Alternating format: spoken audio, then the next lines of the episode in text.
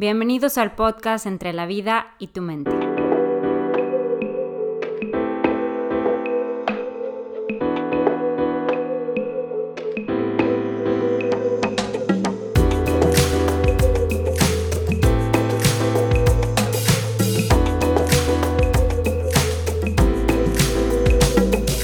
Aquí encontrarás a cuatro mujeres en cuatro ciudades diferentes hablar de manera informal y relajada sobre temas que nos interesan a todos desde diferentes perspectivas psicológicas.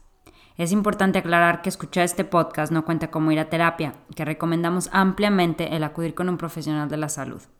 Si nos están escuchando, los invitamos a estar abiertos a perspectivas diferentes, perspectivas que tal vez nos molesten, nos hagan pensar más allá de lo que suponemos correcto o representan un reto para nuestras creencias. Si eso sucede, entonces ya habremos logrado gran parte de nuestro objetivo. Bienvenidos a aquellos que hubieran querido ser psicólogos, antipsicólogos y amigos que a veces la hacen de psicólogos. Bienvenidos todos. Que al final de escuchar este podcast sepas que no estás solo.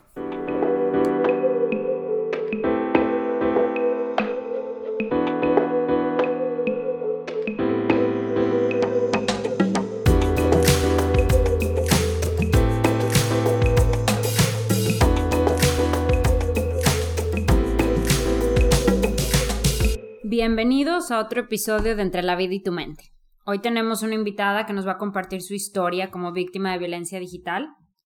Una historia que aunque todos sepamos que sucede, no deja de ser dolorosa, de quitarnos el aliento y dejarnos con una sensación de desesperanza en todo el cuerpo.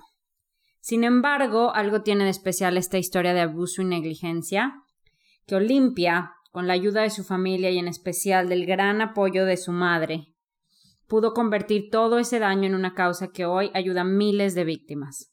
Olimpia Coral Melo Cruz, quien fue víctima de la divulgación de un video sexual a la edad de 18 años, es hoy una activista feminista, quien creó el Frente Nacional para la Sororidad, que trata casos y previene la violencia digital. Es quien va al frente del paquete de reforma denominado Ley Olimpia, que establece sanciones a quienes compartan sin autorización imágenes, videos o audios de conducta sexual de otra persona. Olimpia, muchas gracias por acompañarnos. Es un honor. Yo me topé con un artículo sobre ti hace algún tiempo y recuerdo llorar y llorar y llorar y sentir una impotencia terrible mientras leía tu testimonio. Sabemos que has compartido esta historia varias veces y que recontarla significa muchas cosas para ti. Por eso apreciamos mucho que hoy lo hagas de nuevo.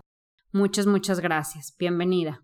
Una manera como de catarsis también para mí y de ver un antes y un después y que no, no me molesta en lo absoluto contarlo porque ahora he aprendido a hacerme responsable de haber sido víctima. Y hacerme responsable es el hecho de querer con esto que otras mujeres no vivan las mismas condiciones que yo viví. Y en, la, en una etapa en la que si hoy, bueno, ya se reconoce, al menos en México, y se le llama violencia digital, pero cuando a mí me pasó, ni siquiera eso. Las personas le llamaban porno venganza, otra vez desde un término que se minimizaba a que éramos mujeres pornográficas. Y, y yo me sentía pornográfica, yo sentía que primero tenía la culpa por haber hecho sexting con mi pareja, para las y los que no estén como muy familiarizados con el término, el sexting hoy, bueno, es conocido, es un acrónimo entre sexo, de sexting, de sexo, y ting, de texto. Sexting es el intercambio de contenidos eróticos o sexuales con consentimientos a través de las tecnologías del texteo que se reduce a sexo online. Yo no intercambié por los dispositivos, más bien utilicé los dispositivos pues para videograbar. Yo tenía una pareja con la que lleva pues varios años de, de, relación, de esos novios en los que una confía, quiere, de repente, cuando vives en provincia, yo soy originaria de, actualmente vivo en Ciudad de México, pero soy originaria de un municipio de la Sierra Norte de Puebla, Huauchinango, la manera en cómo se vive y se aprecia eh, la cultura es muy diferente a la manera en cómo se vive y se aprecia en las ciudades. En los pueblos todavía hay mujeres que eh, pues nos limitan a que solo somos mujeres que servimos para eh, los hombres, para hacerles la comida o para casarse y que eso es con la cultura que una crece. En ese pueblito el 80% son comunidades indígenas y eso indica que obviamente la cultura machista pues imperaba mucho. Todo esto ya lo digo desde otra perspectiva, obviamente, pero en ese momento yo no sabía y creo que parte de lo que siempre digo como antecedente, justo para volver a reafirmar que no es culpa de nosotras, que nos enseñaron a sentirnos así. Y bueno, este novio me dijo un día que grabáramos un video sexual, que por qué no nos grabábamos. Y él de repente era muy, era muy malo, la verdad. Pero yo no me daba cuenta, yo estaba muy chiquilla y además, pues esos novios que ves, que adoras, que amas, que sientes que si se van se te pierde la vida, que tus papás los conocen, entra a tu casa, que te vas a casar con él, ya conoce todo y que tú ya no puedes verte con otra persona más. Bueno, ese era ese novio. La verdad es que al principio a mí me dio mucho miedo porque dije yo, qué oso, pero a él le complace, pero él quiere.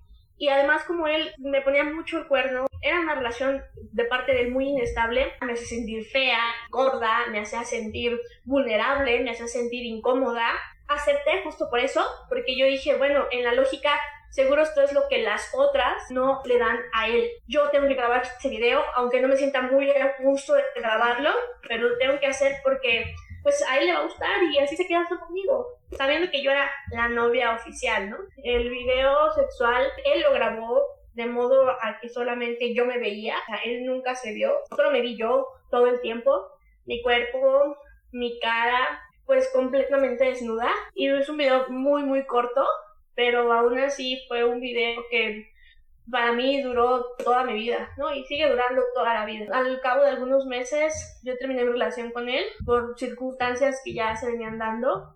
Y entonces se empezó a difundir ese video sexual, primero en WhatsApp, y había gente que me decía, oye, es que hay un video por ahí tuyo. Pero pues como yo nunca lo había visto, la verdad es que nunca le tomé importancia. Después llegó una amiga mía, eh, me dijo que pues que viera yo Facebook porque mm, estaban poniendo una fotografía mía en mi perfil de Facebook eh, ofertando un video sexual conmigo y que había un hashtag, habían puesto que era Olimpia, la gordibuena de Huauchinango, del lugar donde estoy. A mí me dio favor, terror, pero en ese momento no te acuerdas como qué, qué video sexual, de dónde o cómo. El único video sexual que yo he grabado ha sido con él y si hay otro video sexual, fue grabado incluso sin mi consentimiento, porque tienen, hay muchas cosas que ver respecto a esto. La difusión, el almacenamiento y la producción sin consentimiento.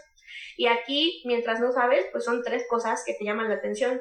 Al final, mi foto de perfil, a mí me gusta mucho montar a caballo, o sea, yo es hermosa en esa etapa de mi vida.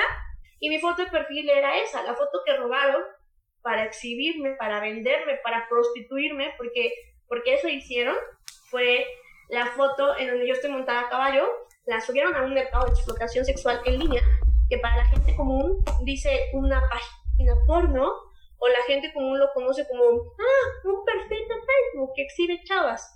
Y en realidad son mercados de explotación sexual, a ojos de todos, que todo el mundo le da like, que todo el mundo comparte. Hay mujeres en condiciones de extrema violencia y hay mujeres que incluso pues intentamos suicidarnos por esas cosas. Y en ese mercado se llamaba Rola las Huauchinango y tenía muchísimos seguidores. De donde yo soy originaria son alrededor de 100.000 habitantes y había un grupo cerrado donde había 60.000 miembros, casi todos hombres. Significaba que más de la mitad de la población de donde yo soy originaria habían visto mi video sexual. Yo, una niña que además pues de una familia conocida en un pueblo tan chiquito, viviendo en el centro, pues era muy popular esa fotografía la subieron a ese perfil poniendo el siguiente lema. ¿Quieren ver cómo monta de verdad? A los tantos likes subimos su video. Me parece que estaban pidiendo 500, pero llegó a tener en menos de una hora esa publicación hasta 2000 likes. De personas que yo conocía, de amigas, de amigos, de familiares, de vecinos, de gente que conocía a mis papás, de, personas que estudiaron conmigo. En ese momento, tú eres la mala, tú eres la, en el argot social mexicano, la puta, la zorra, la que se dejó grabar, y tú tienes la culpa. Y eso merece. O sea, la nueva intención de las mujeres es Facebook, es Twitter, son las redes sociales.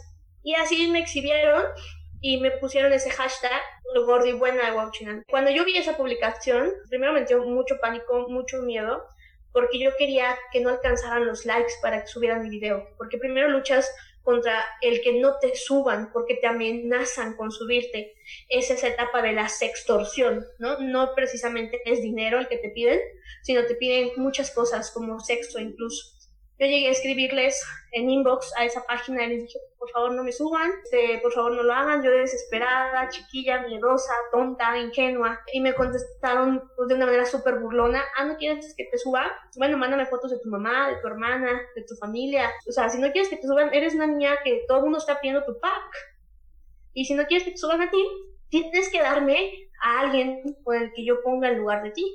Entonces, yo la verdad es que no hice absolutamente nada pero sí, sí me pongo a pensar que muchas mujeres han vivido esas condiciones también, de grabar a otras amigas sin que se den cuenta, con tal que no las suban a ellas, en fin, es un ciclo muy desesperante, es algo horrible, es algo que, que solo las que hemos vivido esto podemos decir, o yo siempre les he dicho que es como si te violaran sin penetrarte. No necesitan tocarte, no necesitan ni siquiera verte físicamente para violar tu cuerpo constantemente. Violarlo no solamente cuando lo exhiben, violarlo cuando le dan like, te violan cada vez que le dan me divierte, te violan cuando te comparten, te violan cuando descargan ese video y lo andan pasando en sus celulares. Todas esas personas que consumen eso te violan todo el tiempo y tú te sientes violada pero tampoco te sientes con la seguridad de gritarle al mundo que te están violando porque tú te dejaste grabar, tú tuviste la culpa o eso es lo que nos hacen pensar y por eso no nos defendemos. Sí, lamentablemente muchos de nosotros sentimos vergüenza y culpa por lo que hemos hecho. Para mí, la culpa no sirve para nada, porque es una experiencia de impotencia, porque se siente como si no hubiese manera de aliviar el asunto ninguna manera de restaurar el equilibrio de las cosas.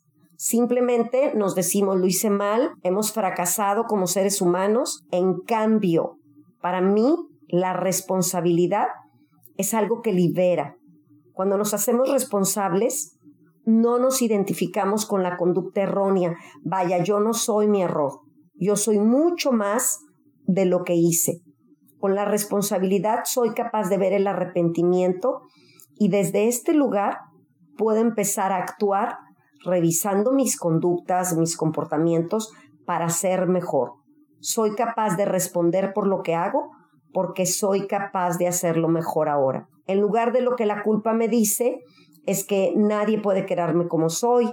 La responsabilidad no busca esa aceptación fuera de mí, sino me dice, me equivoqué, eso no estuvo bien, pero ahora puedo tomar mejores decisiones. Y algo muy importante es que el sentimiento de culpa nos impide que fijemos límites saludables y esta barrera de la culpa nos impide cuidar de nosotros mismos y no es así con la responsabilidad. Es defendernos o protegernos sin sentimiento de culpa, sino responsablemente, porque el sentimiento de culpa nos hace revolcarnos en nuestro error, y esto nos hace, ojo, mucho cuidado, nos hace vulnerables a que otros nos manipulen y controlen, porque no nos sentimos buenos. Después de algún tiempo, subieron el video, después de algunas horas, subieron efectivamente el video, lo subían, lo bajaban, lo subían, lo bajaban, porque para que no les cerraran la página, yo vi muchos comentarios de muchas personas, algunas de ellas incluso me llegaron a escribir de manera privada diciéndome,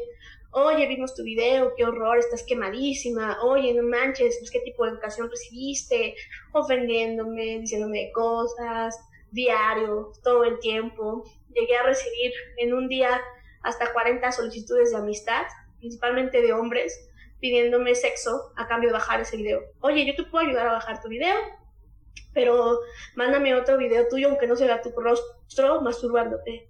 O mándame un video eh, de ti bañándote lo peor que me llegaron a pedir fue tener sexo con un perro. Y yo puedo conseguir un hacker para que baje tu video. Lo que nos cuentas, Olimpia, en este inter no sé cuánto tiempo haya sido, ¿tú con quién lo compartías? ¿Cómo lo viviste? ¿Tú sola totalmente? ¿Hubo alguna amiga, tu familia? La primera etapa, que fueron como uno, un mes completo de la distribución masiva, la viví completamente sola entonces no quería que se enteraran. Yo ya había sido popularizada como la gordibuena de Huachinango, era mi apodo. Porque además no solamente es el video, es también tu rostro, tu cara, tu cabello, tu gordura, tus estrías, tu celulitis, que si estás fea, que si tienes los dientes chuecos, que si estás gorda. Cuando somos mujeres es todo, es todo. Y tú te sientes así, como si estuvieras desnuda ante el mundo y todo el mundo te estuviera tocando con un clic y que cada clic te estuviera perforando el cuerpo. Eso se siente, o sea, como si estuvieran haciendo esto con navajas en cada clic en todo tu cuerpo. Pero no te puedes defender. Y esa primera etapa, pues mi familia no se había enterado, yo dejé de salir de mi casa, pues todo el mundo me ubicaba. Cuando yo salía a la tienda, pues se cuchicheaban, no se hablaban en voz bajita de mí, o cuando iba yo a la escuela, pues siempre había miradas de mí y a mí eso me dio mucho miedo existir o sea, me dio miedo existir, me dio miedo ser yo, llamarme Olimpia y tener este cuerpo de Olimpia. Y yo dejé de salir a la calle, dejé de ir a la escuela, dejé de hacer todo. Fue justo en el lapso en el que mi mamá creía que yo había terminado con mi exnovio y que por eso estaba así de triste. No salía de mi casa, bueno, estaba deprimida por el novio no sabía nada porque no era como ahorita la super tecnología, Facebook no lo tenían los papás. Pues yo creí que nunca se iban a enterar. Sí me acuerdo perfectamente que más de tres meses estuve arraigada en mi casa sin salir, sin ir a ningún lado. Para mí esto del confinamiento no es nuevo. Para mí esto de estar encerrada no es nuevo. Para mí esto de vivir en tu cuarto no es nuevo. Bueno, el virus es el machismo y la violencia contra nosotras. Y habemos muchas mujeres que nos hemos quedado encerradas con tal de no salir a la realidad. Y creo que eso también es la primera vez que lo digo, pero creo que nos lleva mucho a reflexión, incluso a mi propia reflexión, diciendo, wow. Y aparte, no, y ese confinamiento se vive a veces de forma inconsciente también. ¿Cuántas veces nos hemos aislado, nos hemos detenido, nos hemos separado Claro, adentrarnos en el proceso de recuperación es saber pedir y aceptar ayuda. Algunos de nosotros nos hemos sentido tan aislados que se nos olvida que no estamos solos, sobre todo cuando estamos viviendo una situación dolorosa y creemos que lo tenemos que hacer solitos. Yo digo que siempre, siempre hay alguien dispuesto a ayudarnos si nos arriesgamos a pedir la ayuda y que está bien pedir ayuda una de las cosas más absurdas que nos hacemos a nosotros mismos es precisamente el no pedir ayuda. El saber y reconocer que necesitamos de un amigo, de un familiar, y no tenemos por qué batallar nosotros solos con los sentimientos y con los problemas. O sea, ya sea que necesitemos información, aliento, una mano, un hombro en el que llorar, una palabra, un abrazo, alguien que nos escuche, que nos dé un empujón, es autodestructivo no pedir la ayuda que necesitamos, porque nos mantiene atorados. Yo todo eso tampoco lo sabía, o sea, yo sí, gracias a esto estoy viva, o sea, yo gracias al feminismo estoy viva, gracias al movimiento soy la mujer que soy. Y por supuesto gracias a las mujeres, toda mi mamá, a mi abuela, que fueron como las que me ayudaron en el momento más difícil de mi vida que fue justo en esa etapa cuando yo creí que mi familia no se iba a enterar y que pues yo lo veía como muy en silencio. Y entonces en un domingo, cuando estábamos a punto de ver una película, todos en casa, en familia, como que bueno, allá afuera está un caos de mí, de mi vida y de mi cuerpo, pero aquí adentro nadie sabe, ahí me refugiaba. Llegó mi hermanito de 14 años, el más chiquito de todos, llegó con el celular en la mano, llegó pegándole a todas las paredes de mi casa, enojadísimo, aventó el teléfono celular a la cama de mi mamá, donde estábamos todos, y dijo, ahí está ese pinche video que dicen que hay de mi hermana. Porque además yo, semanas antes, por el miedo de que mi mamá se enterara, yo le dije a mi mamá, mamá, dicen, dicen que hay un video de mí, pero no soy yo. Si te lo enseñan tú y que no lo quieres ver, de verdad no soy yo. Mi ay, no te preocupes, mi hija, pero pues era imposible guardar la mentira más días. Y se llegó ese día y mi mamá se abalanza el celular y le dice a ver el video yo le dije a mamá mamá por favor no lo veas me dijo mamá no a ver el video le dije mamá por favor te lo ruego no lo veas nos empezamos a, a, pelear a arrebatar el teléfono entre mi mamá y yo. Y mi mamá como buena mamá me gana el teléfono celular y le pone play a ese video de un minuto con 30 segundos y lo empieza a ver cuando mi mamá lo empezó a ver, yo justo el miedo más grande que me daba es que mi mamá lo viera. Y mi mamá lo ve y lo primero que hizo fue verlo hacia abajo y yo no sé si lo veía o no lo veía, pero solo lloraba y decía, no puede ser, no puede ser. Y yo pues con el nervio, con el miedo, volteé a ver, además estábamos todos en mi familia, volteé a ver a mis primas, volteé a ver a, a mi hermano, a mi hermana, y yo solo, o sea, sentía que era como un mundo así gigante donde yo estaba tan pequeña y no sabía qué decir. Y lo único que se me podía decir en ese momento fue perdón. Fui a las rodillas de mi mamá, donde estaba ella llorando y el celular lleno de lágrimas. Me le hinqué en sus rodillas y le dije, mamá, por favor, perdóname, perdóname, por favor, te lo ruego. Pues córreme en la casa, yo, yo me quiero ir, yo me quiero morir, mamá. Hazme lo que tú quieras. Yo tengo nada que perder porque yo todos los días desde que pasó esto deseo morirme. Entonces, lo que dijera mi familia en ese momento, a mí no me, pues no me afectaba ya más, porque no sabía, no sabía que existía una vida después de eso.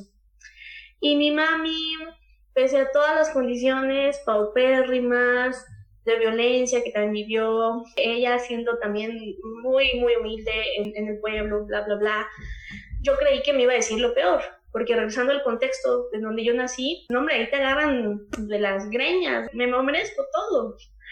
Pero no, mi mamá, pese a todas esas condiciones de haber sido educada en machismo, en haber sido educada en el pueblo, de haber sido todo lo que, lo que hacemos y lo que pasamos, mi mami, en lugar de juzgarme o de joderme la vida, me dio vida otra vez. Yo estaba hincada así llorando y me levantó la barbilla, me miró a los ojos y lo primero que hizo ella llorando, ella llorando, yo llorando, todos en mi cuarto, en el cuarto de mi mamá, dijo, no mi amor, tú no tienes la culpa.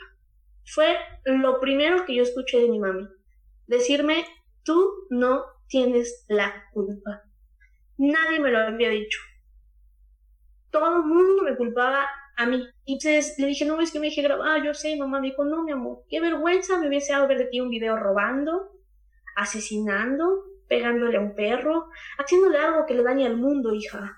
Lo que hiciste fue confiar, fue amar, fue vivir tu sexualidad. Esto no le hace daño a nadie, mi amor. Enseñando un video de ti cometiendo un delito. Ahí sí, qué vergüenza que seas mi hija. Esto, esto para mí no significa nada. Yo ahora que lo vuelvo a, contar y vuelvo a decir, ah, digo, qué chingona es mi mamá. Pero también me pongo a pensar cómo mi mamá prefirió ponerme a mí antes que cualquier cosa y eso a mí me salvó la vida. Y esas no son las mismas condiciones que viven otras mujeres. Y además me dijo la frase que nunca voy a olvidar y que es como con la bandeja con la que hoy ayudo o trato de compartir esa herramienta de empoderamiento que a mí me dio mi mamá con otras chicas que ahora lo viven, que me dijo así, hija mía, todas y todos cogemos. Tú no hiciste nada malo. Todas y todos cogemos. Y entonces empezó a señalar a toda mi familia. Tu hermano coge, tu papá coge, tu tía coge, tu prima coge, esta coge, toma, y luego se volteó y me dijo, hasta yo cojo, hija mía. La diferencia es que a ti deben coger. Pero eso no tiene nada de mal. Eso no es ninguna vergüenza. Con la frente en alto, Oli, porque no tiene nada de Yo en ese momento, a pesar de que mi mamá me dijo eso, yo me seguía sintiendo mm, severamente eh, mal, pero un poquito más reconfortante, pero eso no evitaba que mi video siguiera viralizándose. Y eso no evitaba que yo me siguiera sintiendo una basura. Cuando yo le digo, mamá, es que afuera todo el mundo tiene un video mío, me dicen la gordibuena, que si mis lonjas, que si mi gordura, yo me sentía verdaderamente muy mal. Y mi me vuelve a decir, ah, lo que te da vergüenza es tu cuerpo desnudo. Te da pena todo lo que tú significas. Le dije, sí. Dije, incluso llamarme Olimpia. A mí me da mucha pena llamarme Olimpia porque mi nombre está íntimamente ligado con el un video sexual. Mi nombre, que es casi único, que nadie se llama Olimpia, un nombre muy icónico, es igual a video sexual, gorda buena, porno venganza. Y yo ya no quiero ni siquiera llamarme Olimpia. Yo hubiese deseado tener como una cirugía plástica, que me quitaran esta cara, estos ojos, este nombre, esta voz. Y mi mami, con todo lo que significaba, otra vez me vuelve a decir, bueno, mañana vamos a salir tú y yo que se burlen de nuestras piernas que se burlen de nuestra celulitis, que se burlen de nuestros pelos, que se burlen de lo que quieran, pero juntas, mi amor, porque tú no estás sola. No estás sola y si me tengo que encuadrar para que se burlen de las dos, pues, pues que se burlen de las dos. Entonces ahí mi prima, mi hermana, todas empezaron a decir, pues nos encueramos todas. Entonces para mí eso, para mí esa contención de... ¿Ahí estaba tu papá?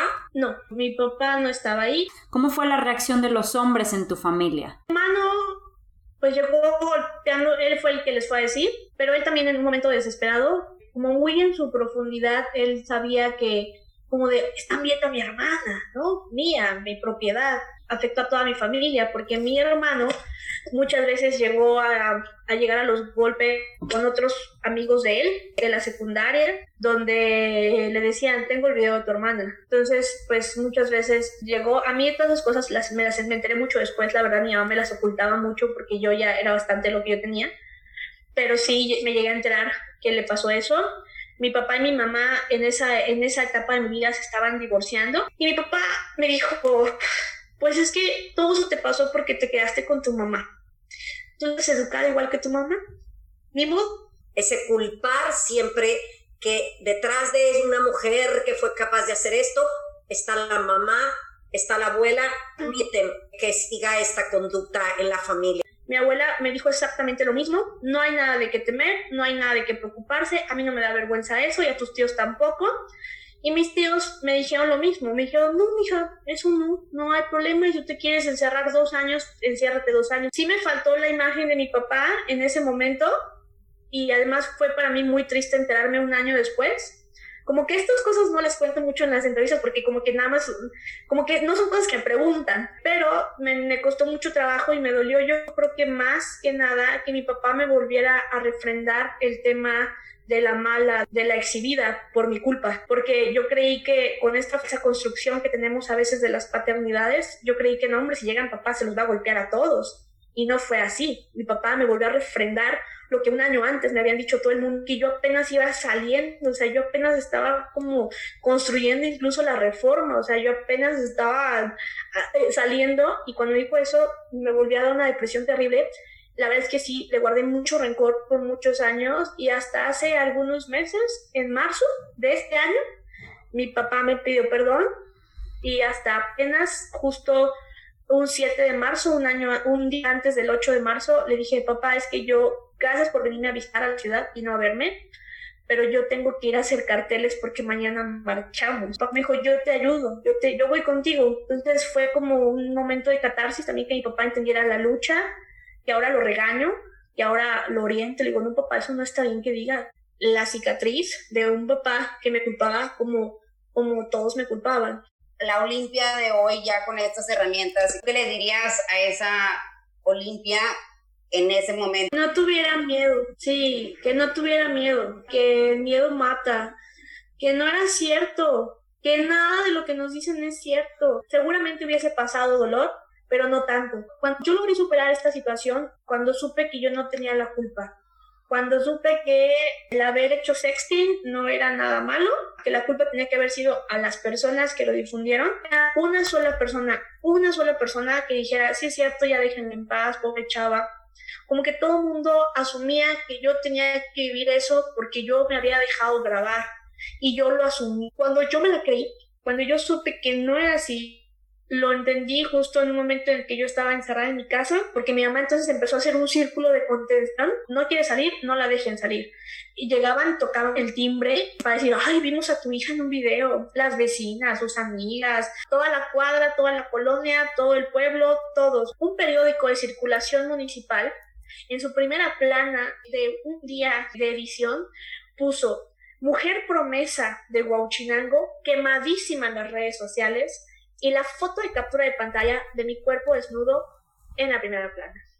Y se vendía a cinco pesos en las esquinas del pueblo. Fue lo virtual. Bien, macháquenla, arruínenle la vida, porque es una delincuente. O sea, me asumían como una delincuente y yo me asumí así. También es importante mencionar el rol del espectador, del que se entera, y cómo es que responde el espectador y por qué a veces el espectador no interviene o no hace nada. Una de las situaciones por las cuales mantiene el silencio o no hace nada es por miedo a las represalias, miedo a perder algo hasta su estatus social. No son amigos de la persona abusada o acosada. A veces creen que si dicen no se hará nada al respecto y prefieren mantenerse en silencio. Y no se han sensibilizado del daño que esto implica. Y otra es por falta de información. De qué hacer o a dónde o con quién acudir. Por esta razón es importante estar informados. Y también existen varios tipos de espectadores. El indiferente sabe de lo que está pasando, pero se mantiene alejado de ella y no se involucra. Los espectadores que apoyan o refuerzan al abusador o acosador, alentando su comportamiento. En este caso, como tú nos mencionas, Olimpia, pues los que seguimos pasando el video o diciendo esto no es un delito, lo estamos apoyando. Y también están los espectadores defensores, que ayudan interviniendo cuando ocurre el acoso, la violencia o el abuso y extienden su apoyo a la persona que está siendo acosada en privado o en el momento o toman otras medidas al respecto de que algo se tiene que hacer y que se puede hacer. Y esta es nuestra intención, estar informados, porque estar informados es la mejor prevención. Entonces, cuando yo empecé a ver eso, pues era peor para mí. Y un día en el que yo estaba en mi casa, me acuerdo que hubo una chica que también se hizo muy popular en redes y en todo, porque se había robado zapatos de una zapatería de Coppel. Y entonces se hizo mega popular porque se había robado 40 pares de zapatos, como no sé, pero era así súper popular había dejado de ser moda yo para que había sido moda ella. Y también la subieron a esa página y también la subieron a ese periódico. Y, y me acuerdo una vez que yo estaba en mi casa porque yo no salía nada. Y esa chava pasó enfrente de mi casa, así súper empoderada. Me acuerdo que tenía un vestido amarillo así perfecto y súper glamuroso. Y todo el mundo se le quedaba viendo. Una señora de enfrente, yo estaba viéndolo todos de la ventana así hizo hasta su hija a un lado, pues decir, quítense porque era la ratera, ¿no? O sea, todo el mundo se cuchicheaba de ella. Horrible. Yo estaba viendo todo en mi ventana y dije, ahí va esa chica que también exhibieron, ¿no? Y ella le valió. O sea, caminó en la calle, no le importó, andaba como si nada. Y ese día para mí sí significa un antes y un después, porque justo por ese tipo de vivencias yo entendí y yo me cuestioné ese día. Dije, ¿Por qué lo que hizo ella si es igual a un delito y a ella no le importa y está en la calle y está súper empoderada y está libre, porque era libre, y yo estoy en una cárcel en mi casa por haber confiado en alguien? Yo no hice ningún delito. O sea, ahí como que otra vez me volví a recordar lo de mi mamá, lo que ha dicho mi mamá y dije, tiene todo el sentido. Entonces empecé a leer, empecé a mi tiempo de confinamiento personal lo utilicé para leer sobre derechos sexuales, sobre derechos reproductivos, sobre placer, sobre lo que buscaba yo, nunca encontraba, porque yo buscaba violencia virtual, violencia digital, no existía eso. Cuando yo leí Porno Venganza, yo lo primero que me sentí fue una actriz porno. Dije, esto no me identifica, no me identifica a mí ni a todas las chicas que están viviendo esto, o sea, no es así, no debería de llamarse así. Quien le puso así seguramente fue un hombre porque cree que además que todos los que las que somos exhibidas fuimos exhibidas por un tema de venganza y es porno porque somos pornográficas y es venganza porque pues pues algo le hiciste a él para que se vengara de ti. O sea, así lo asumes. Lo que no se nombra no existe y por eso es que yo insistí mucho incluso en darle una denominación a ese tipo de violencia y insistí en darle una, una imagen menos machista y menos patriarcal que la que se tenía de este tipo de violencia sexual en Internet empecé a conocer a otras víctimas, les empecé a escribir porque dije, a ver, yo soy la más popular, yo tengo un video, o sea, yo soy la peor del mundo, ellas solo tenían fotos, que no es menor, pero al menos podían decir, no soy yo o es un montaje, yo, yo tenía un video sexual. Entonces, yo que era la más quemada, la más exhibida, la más de todas, les empecé a escribir y ellas diciendo, ¿qué onda? ¿Por qué esta mujer me escribe? Les dije, oye, y lo que estamos viviendo no es nuestra culpa y quiero denunciar y quisiera saber si tú también quieres denunciar conmigo, porque voy a ir a denunciar. Y entonces como que empecé de la nada, porque apenas estaba yo formando mi propia tesis de defensa, pero ya había entendido cómo tenía la culpa. Cuando fui a denunciar fue como la segunda etapa en la que me dijeron, no, Limpia, estás equivocada, sí tienes la culpa. Fui a denunciar, miedosa, chiquilla, me revictimizaron de la manera más ruin que se puede uno imaginar.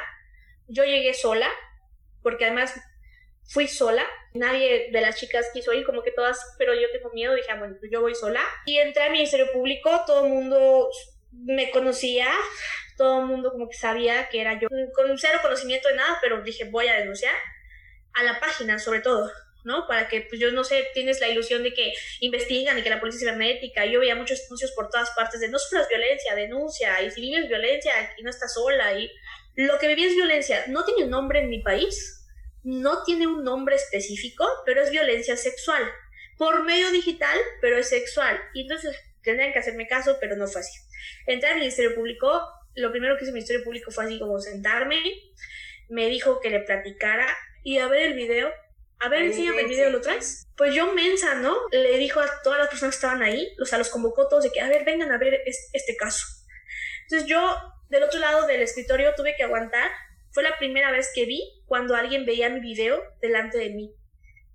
Lo vio el Ministerio Público y todos, con una cara burlona, una cara de asco, una cara de morbo, una cara que nunca en mi vida voy a olvidar y que por desgracia es la misma cara que veo diaria en las conferencias, que lo veo con los periodistas que me entrevistan, la misma cara de morbo, de, sexualización, de hipersexualización de mi cuerpo, de, de objeto. ¿Has visto esta cara también entre mujeres. Sí, claro, por supuesto, por supuesto. Que veas hombres que no te ven así. Si no me ven a mí, ven a otras. O sea, si no me ven a mí, van a ver a otras. A lo mejor mi novio va a decir, yo no te veo a ti, pero si le, si le pasó un impacto a otra chava y hasta que no se, se mete en el tema y hasta que no aceptan su privilegio. Yo también hubiese sido de las mujeres que se burlaron de ella o que, o que decían, pinche vieja, ¿para qué se deja grabar?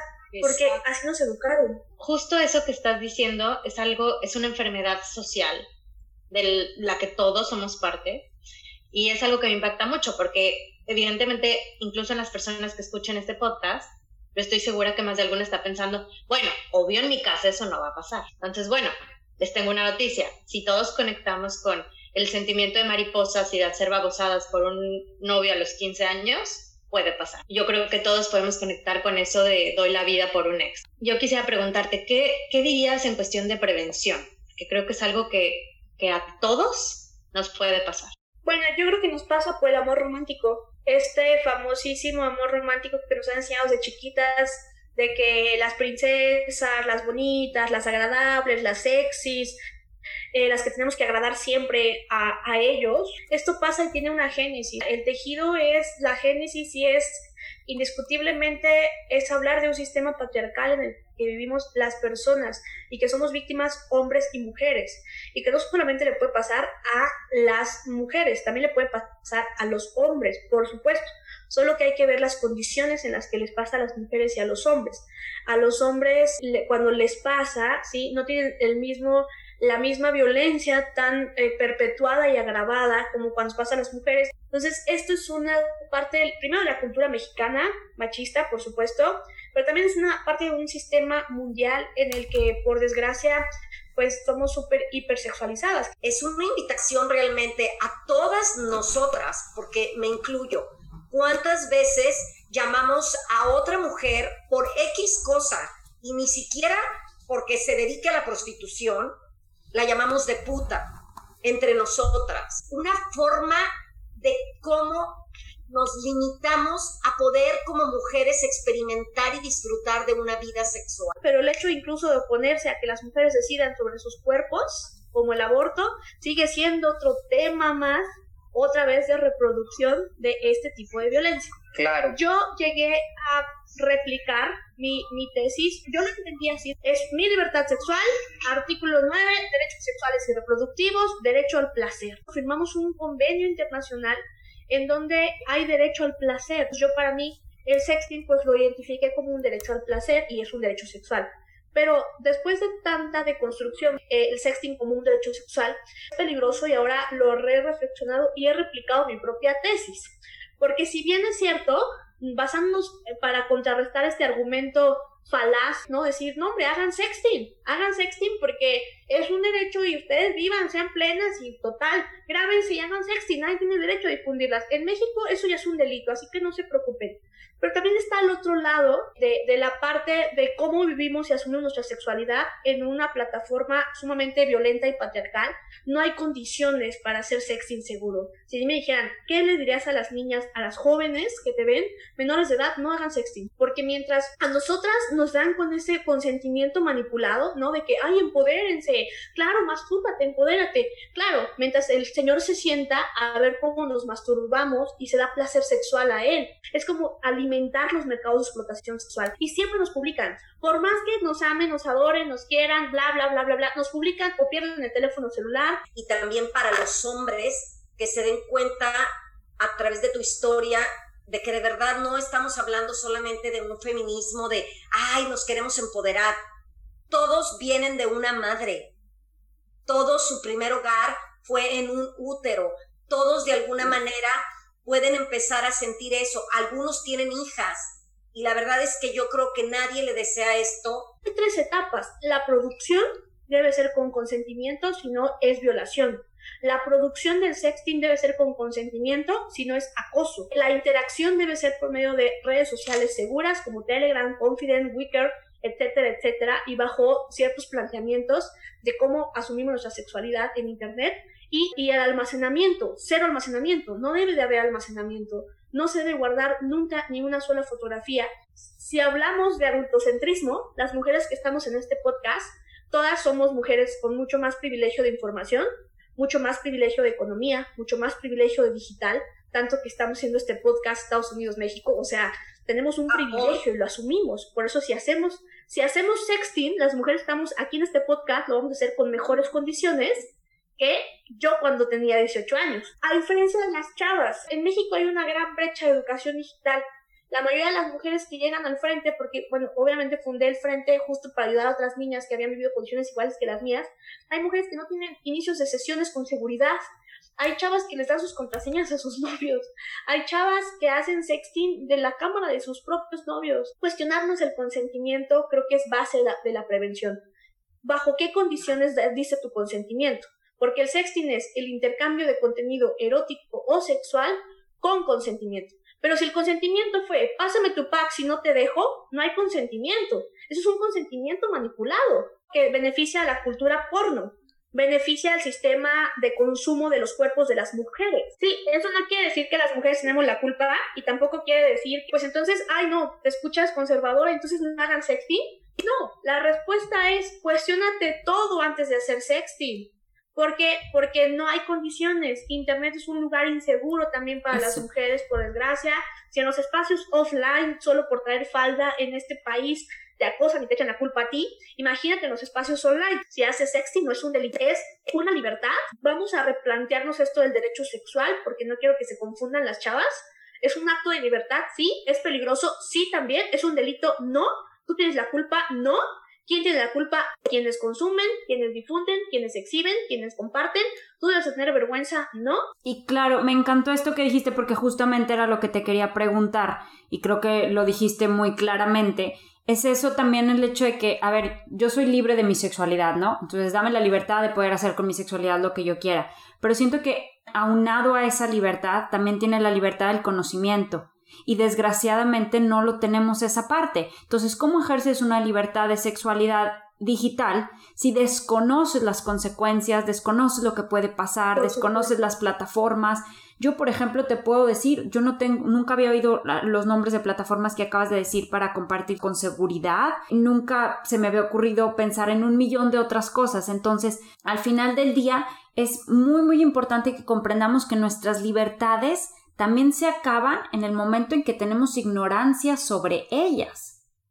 Entonces, ser libre no es nada más haz lo que quieras, ser libre es haz lo que quieras, pero informado en su totalidad, y eso no lo tenemos. Ahí les compartí una imagen que bueno, seguro en el podcast no se ve, pero pueden encontrar en nuestras redes sociales. Y lo ponemos nosotros en nuestra página de internet. Son 13 puntos que yo hice desde mi sentir en un texto que hice sexting en tiempos de COVID, pues porque nos dimos cuenta que había muchas chicas que obviamente el confinamiento, dices tú, ay Olimpia, me estás diciendo que no hay condiciones para hacer sexting, pero ¿cómo diablos tengo una necesidad pues sexual estando en confinamiento y pues la única herramienta pues es hacer sexting, sí, pero sobre todo va enfocada a las mujeres. Los hombres no son los exhibidos, los porque si exhiben su pene nadie les va a decir, ay, eres, eres puto, nunca vas a tener un trabajo o eres moralmente no aceptado. A las mujeres sí. Entonces, en esa imagen hice, antes de hacer sexting, identifica ciertos riesgos. Ya los identificaste como si te presiona para hacer sexting, no hagas sexting, es acoso, Si tu pareja se niega a aceptar tus condiciones o usar plataformas seguras, no le tengas confianza. Si eres menor de edad, por ningún motivo mandes fotos sexuales nunca, porque además es un delito que se persigue por oficio, se llama pornografía infantil. Eh, si te pide las fotos y te da pena mandárselas, compañera, no lo hagas. Si sientes que algo no te convence, no lo hagas. Si hay algo malo que te llama la atención, así como es que sí quiero, pero no confío mucho, pues confía en ti y no le mandes nudes. Si no conoces a la persona, no le mandes nudes si no conoces a la persona de forma presencial o es tu novio virtual, pues se da mucho eso, tampoco hagas sexting con él. Te amenaza con dejarte de querer o dejar su relación por no enviarle nudes, deja que se vaya. Te manda fotos que tú no quieres recibir, no es sexting, es acoso, porque es como en la calle alguien te enseña el pene en la calle, o sea, eso no es sexo, eso es acoso. Si te, y lo mismo en el espacio virtual. Si te ofrecen dinero a cambio de enviarles packs, no caigas, eso también es acoso y eso es prostitución. Si un amigo te manda un mensaje, se ha dado mucho últimamente, inbox, como de, amiga, abre este link, ayúdame, me robaron mi cuenta, y es de tu amiga y tú dices, pues claro que le va a ayudar, abres el link y te hackean automáticamente. No los abran porque esos hackers son para robarles las fotografías que almacenaron en tus Facebook. Por eso otra cosa es, todas las que nos están escuchando, borren todo. Así, ahorita mismo, terminando este podcast, borren todo. Si hicieron sexy, si mandaron nudes, si guardaron packs, borren absolutamente todo, porque si un día te hackean, te van a extorsionar con esas imágenes. Si te mandan un mensaje diciéndote que tienen tus fotos, así con una liga o algo, pues antes de que abras el link, piensa que puede ser una manera de, de, también hackearte. Me gustaría que las personas que nos están escuchando lo tomen en cuenta, es que, y eso tú lo dijiste, Olimpia, aunque estemos con una pareja que nos ama, nos adora, lo amamos, lo adoramos, vamos a pasar el resto de nuestras vidas juntos, nos casamos, quisimos tener hijos, que nunca se nos olvide que la vida da muchas vueltas y que las cosas cambian de mil maneras y que hasta las relaciones más maravillosas y más hermosas han terminado en tragedia. Y no por ser pesimistas, sino por ser realistas y entender que esto es parte de nuestro cuidado y que se puede compartir mucho con una pareja sin necesidad de ponerte en riesgo. El discurso que yo les hablo sobre el no hacer sexting no tiene nada que ver con ese discurso conservador pero tampoco tiene que ver con el falso empoderamiento que el discurso conservador proxeneta de, de, consumir nuestros cuerpos dice. Claro, les queda muy bien, hagan sexting, es su derecho. Todas las niñas, ¿no? Se sienten que se empoderan haciendo sexting, pero ellos están alimentando gratuitamente la cultura porno y claro. nos prostituyen. Y es un ciclo vicioso. No, no desde ese discurso conservador. Claro. Desde la información desde el conocimiento y desde la conciencia. Eso del discurso conservador también aplica mucho a la prevención con los hijos. La sexualidad es un tema muy complejo principalmente porque la educación se da en la casa y es impresionante todos los tabús que existen, no solo respecto al sexo, sino de los papás hablando de sexo con sus hijos es impresionante que es un tema que no se habla y en las escuelas, si hablas con adolescentes, de información se busca en internet, se la dicen entre los pares y los papás no hablan de sexo con sus hijos. Y ese discurso conservador es algo que se da muchísimo. No lo hagas porque Diosito, no, todo menos información. Y siento que por ahí es por donde empezamos a cuidarnos. Claro, y porque tenemos que partir aparte de los hechos, que los jóvenes están teniendo relaciones más allá de Diosito y más allá de todo. Entonces, los adultos lo que tenemos que hacer es informarlos. Una pregunta que a lo mejor es muy íntima, ¿has tenido novio después de todo esto? Sí, por supuesto, porque yo fui la que ahora puso las reglas de la relación. Está aquí que es una buena persona, salen a un sistema en el que les dices, mira, güey, las boobies está, o, a lo mejor no te ven a ti sexualmente, pero sí ven a otra. A lo mejor no ven tu pack, pero han visto los packs de otras. Yo sé que si ahorita él me dijera, oye, hay que hacer sexting porque yo quiero, lo mando al carajo si ahorita me dijera, oye, te voy a dejar, yo voy a morir porque me vaya a dejar. Muchos de los casos que tenemos en el frente son niñas que los primeros que los culpan son sus papás.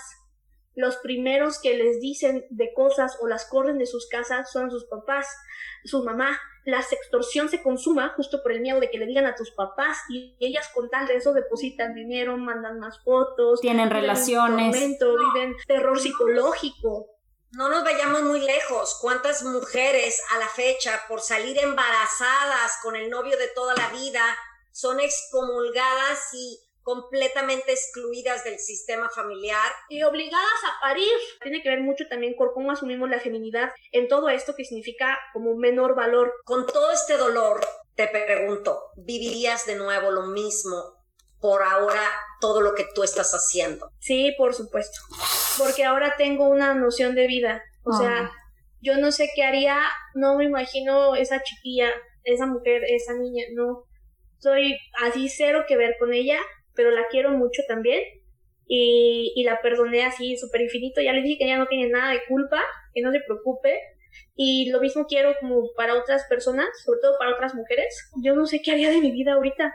A mí nada más esto me cambió la vida, lo que me hizo hacer feliz. Me hizo encontrarme, me hizo amarme y ahora sigo teniendo las mismas celulitis, las mismas estrías y el mismo nombre, solo que con una historia diferente. Porque la libertad, el liberarnos de todo, de nuestra sexualidad, de nuestros derechos, justo nos lleva a ser felices y el poder con tu historia ayudar a otras mujeres a, realmente valorarnos, adueñarnos de nuestra sexualidad, de nuestros derechos, yo creo que, vaya, es un, es un buen karma lo que estás haciendo totalmente. ¿Sabes qué? Es que es precisamente eso ahorita que mencionabas, lo que claro que lo volvería a vivir, porque te liberaste de un constructo social y ahora puedes ver las cosas desde otra manera y fue a través de ese dolor un día darte cuenta, uy, a ver, vivo en esta sociedad, con este patriarcado, con estas reglas, con estas limitaciones.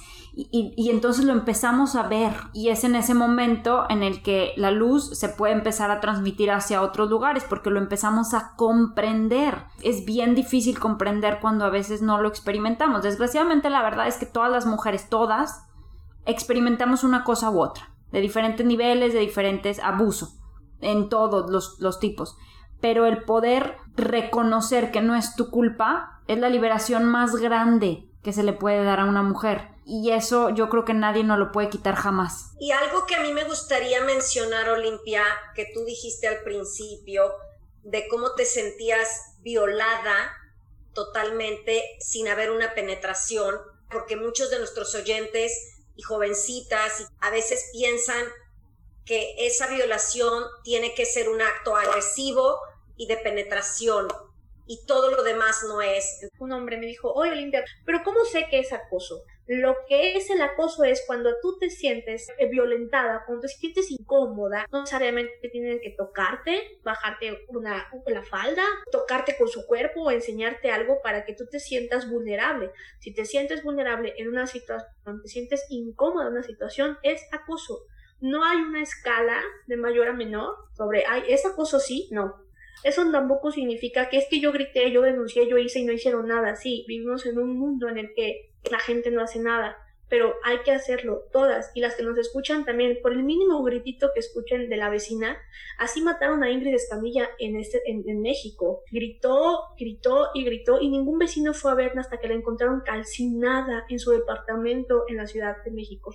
Creo que tiene mucho que ver con la conciencia de cómo omitimos ciertas condiciones de violencia y que las pasamos por alto Decíamos hace años que el, piropo no es acoso, que el piropo es echarle un piropo a las mujeres. No, que digas, ay, no, pero es que a mi vecina le pasó peor y yo, yo me estoy quejando. No, vivimos condiciones de manera diferente y así las tenemos que aceptar y tenemos que luchar y no tenemos que callarnos nunca. Calladitas no nos vemos más bonitas, no es cierto. Y creo que el poder ahorita está en las niñas y en las adolescentes. Soy una persona que está escuchando el podcast, no lo pude prevenir, estoy ahorita pasando por eso ¿Qué puedo hacer? ¿A dónde recurro? En México es violencia digital y desde el 2018 en México se reconoce en la ley de una vía libre de violencia. La ley no solamente significa la punibilidad, o sea, el hecho de tener un castigo para quien difunda, almacene, distribuya sin el consentimiento de la persona, se le otorgarán de 4 a 8 años de cárcel y con ciertas agravantes, o sea, con ciertos incrementos, sí, ciertas condiciones, sí que sea menor de edad, que vaya, son varias agravantes, sino que también la reforma es un paquete de reformas en el que le pusimos nombre y apellido a este tipo de violencia y se llama violencia digital y ahora es considerada una modalidad de violencia en la ley de acceso de las mujeres a una vía libre de violencia. ¿Para qué?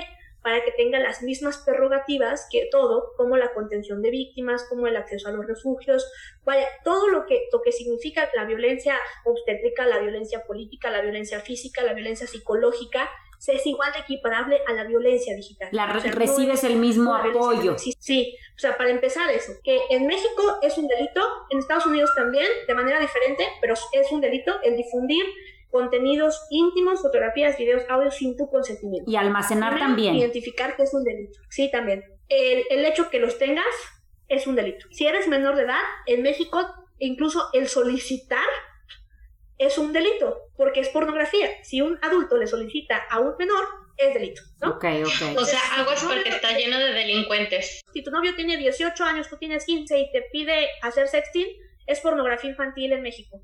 Ok. ¿No? La reforma. Entonces, ¿por qué hiciste la reforma? Porque yo ya tenía 18 años y yo entonces para el Estado no era, del, no era víctima. Cuando fui a poner mi denuncia, justo el Ministerio Ah. Público me dijo, ¿y cuántos años tienes, mija? Le dije, no, pues ya tengo 18. Uy, no.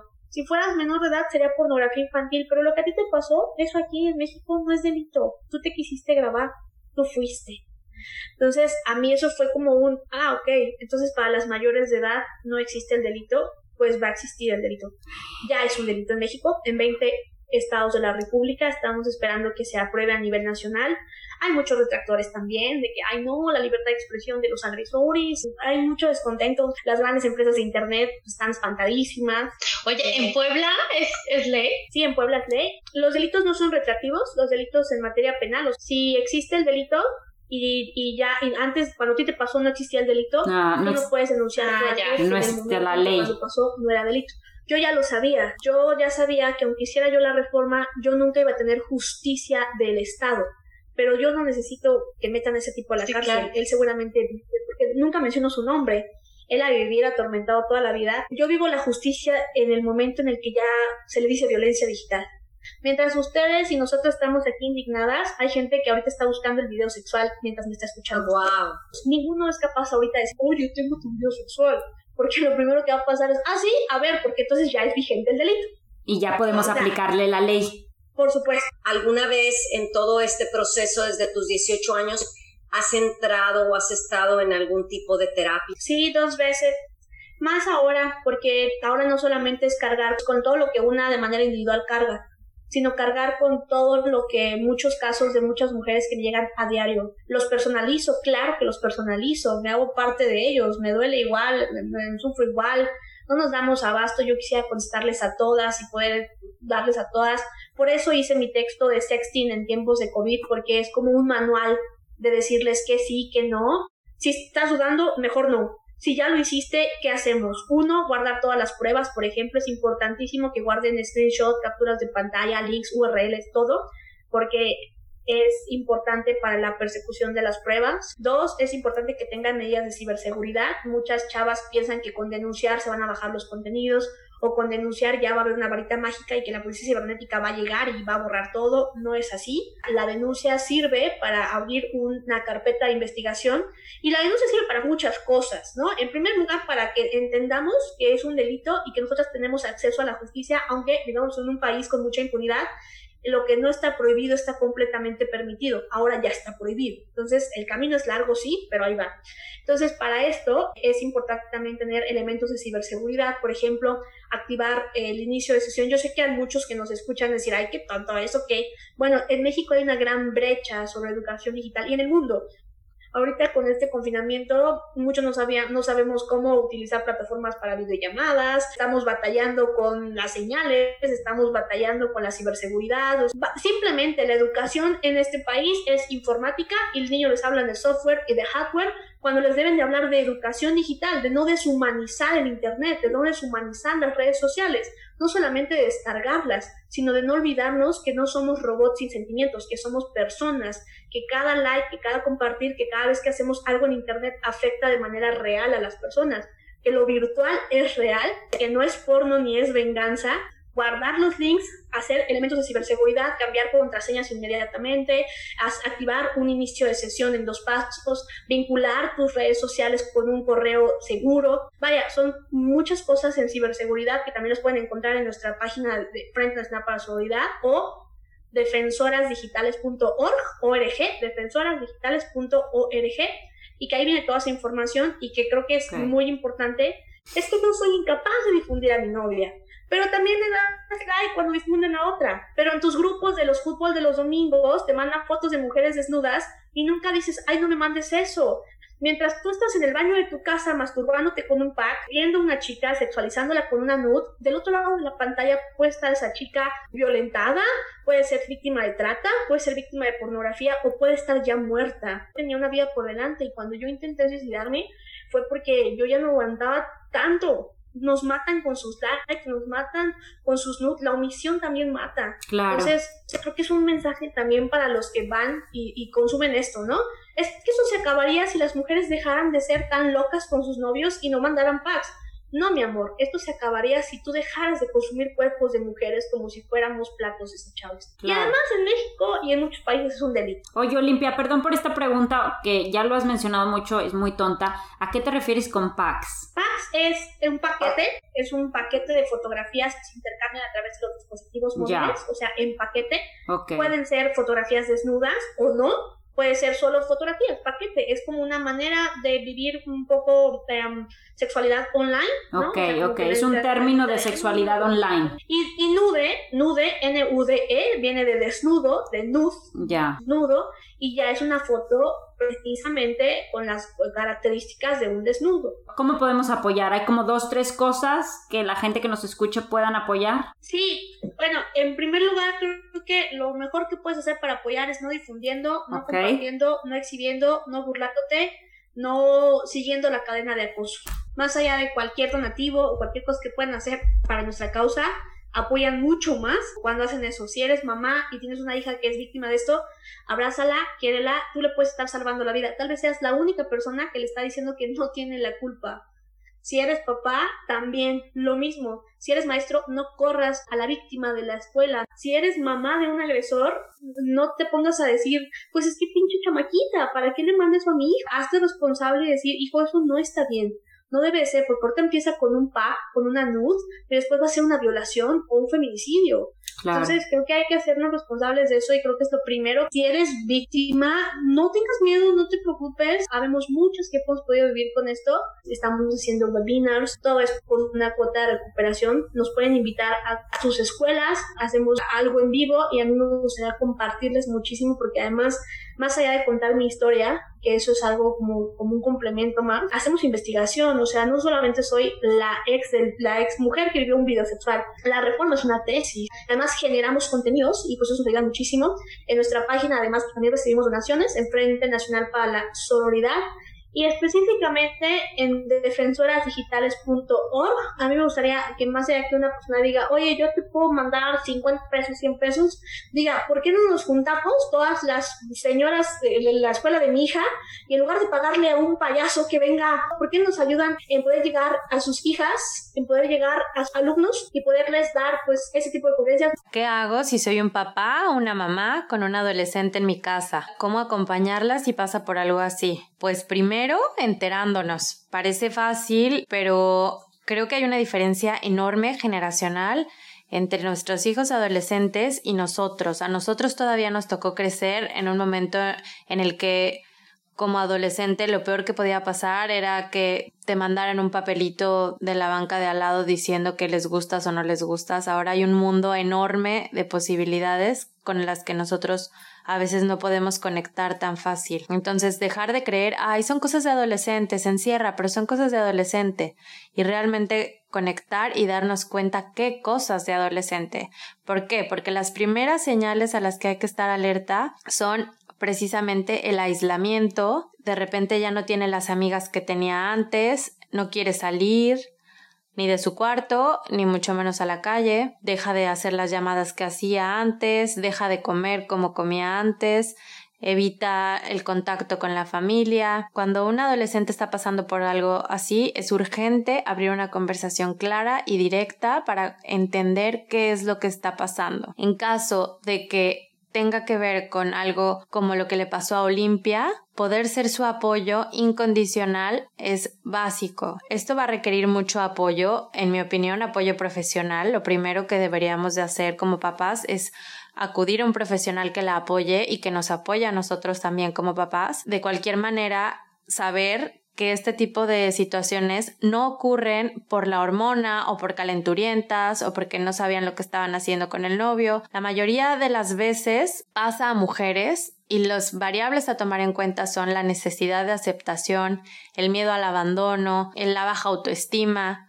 Realmente detrás de una foto o de un video como el que vivió Olimpia que expusieron a todo mundo, nada que ver con lo sexual. Lo que está presente es mucho miedo, mucho dolor y mucha necesidad de ser aceptada. Así que nosotros como papás necesitamos brindarles justo ese, ese amor y esa aceptación incondicional. Olimpia, muchas, muchas, muchas gracias. Muchas gracias. Gracias desde el fondo de nuestro corazón, no nada más por haber hablado, sino por haber hecho todo lo que has hecho y el camino que has hecho para muchas mujeres.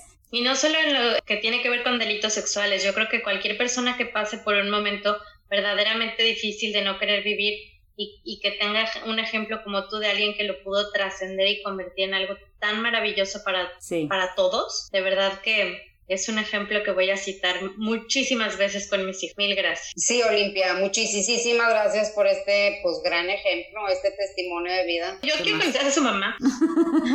sí, porque qué bárbaro. Sí, felicítanos a tu madre, de verdad. Qué bárbaro, qué mujer. Gracias. Qué cosa, es un ejemplo de verdad que todas las mamás deberíamos de bendecir hacia nuestros hijos.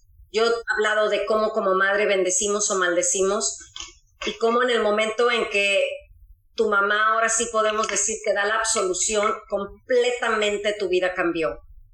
El mundo entero se nos viene abajo cuando son nuestros padres los que no nos aceptan. Te destruye. Claro. Muchas gracias Olimpia, gracias a todos por escucharnos. Compartan este episodio para que muchas personas más puedan conocer sobre violencia digital, sobre la ley Olimpia, sus derechos, cómo pueden protegerse, la importancia de protegernos, de tener cuidado sobre estas cosas. Y les recordamos que pueden seguirnos en nuestras redes sociales, nos encuentran como Entre la vida y tu mente en Instagram, Facebook, Twitter y suscríbanse a nuestra página de internet para recibir un correo una vez al mes cada que sale nuevo episodio. Les mandamos muchos abrazos y mil gracias.